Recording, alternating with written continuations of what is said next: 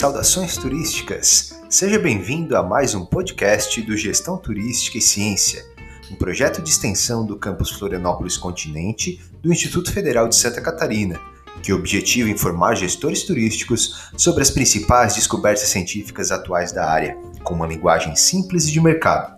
Me chamo Thiago Mondo e sou o professor coordenador do projeto, e junto com a equipe formada por Valério Neto, mestrando em turismo da Federal Fluminense, Matheus José, mestrando em Turismo da Federal do Paraná, e por alunos dos cursos do IFSC Florianópolis Continente, estaremos com você nos próximos minutos.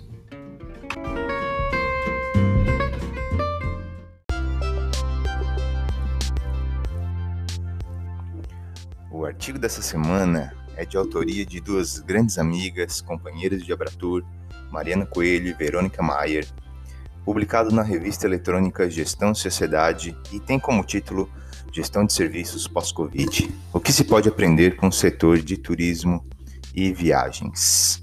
O setor de turismo foi um dos mais afetados globalmente pela pandemia da Covid-19, devido às proibições e restrições de viagem. Por outro lado, a atividade turística tem uma relação crítica com a disseminação de doenças como a Covid. Assim, novos comportamentos vão surgindo em relação à prática da atividade. Com isso em mente, as pesquisadoras brasileiras buscaram apresentar o impacto da Covid-19 em quatro dimensões da gestão de serviços turísticos. Lembrando que os serviços turísticos aqui podem ser entendidos num amplo espectro, desde a hotelaria, passando pelos atrativos até restaurantes. Foram analisados sete artigos e 40 relatórios de associações de classe, publicados em todo o mundo para identificar os novos comportamentos da gestão de serviços. A análise dos resultados revelou que o distanciamento social e a adoção de medidas que garantem a segurança e saúde dos indivíduos são algumas das principais preocupações atuais que envolvem o funcionamento de serviços de turismo. Além disso, foram encontrados novos comportamentos em quatro dimensões, que veremos a seguir. Vamos lá, pessoal. Primeira dimensão: gestão de processos e tecnologia. Exemplos: redução ou substituição de interações pessoais por máquinas interativas, robôs, deliveries entre outros. Novos controles de mobilidade de fluxo de pessoas, materiais, equipamentos e informações dentro uh, das organizações. Novos protocolos de higiene e biossegurança, isso desde o início da pandemia. Novos padrões para gestão de filas e de processos de atendimento. A questão da gestão de filas se intensificou muito durante a pandemia e já existiam teorias de gestão de filas e essas teorias com certeza vão ser ampliadas daqui para frente. É importante pensar em gestão de filas, principalmente em atrativos turísticos que já têm uh, o padrão de ter filas. Né? A segunda dimensão que a Verônica e a Mariana uh, desenvolvem no artigo é a gestão de instalações, de instalações e capacidade. Redesenho das instalações para reduzir aglomerações, revisão de previsões de aproveitamento da capacidade de instalações físicas, meios de transporte e atrativos, inovações para higienização de instalações, novos usos para as instalações físicas, hotéis e centros de convenções tendo novos usos também.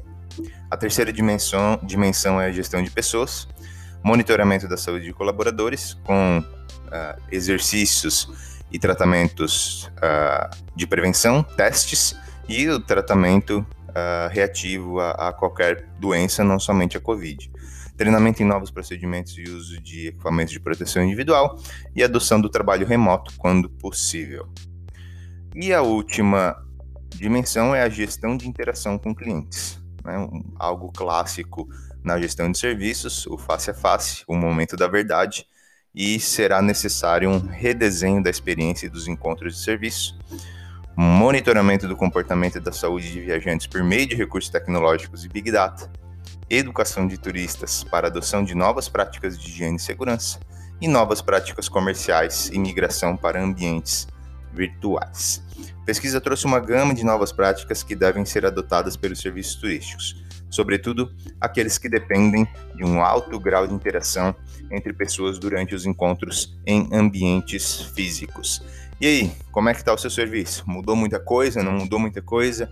Esse artigo vai auxiliar você a desenvolver melhor e a refletir melhor sobre como o serviço turístico deve ser oferecido daqui para frente.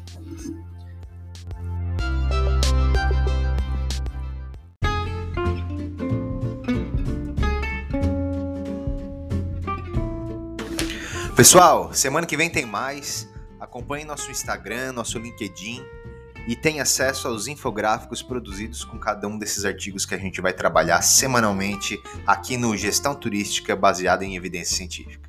Vamos em frente, boa semana!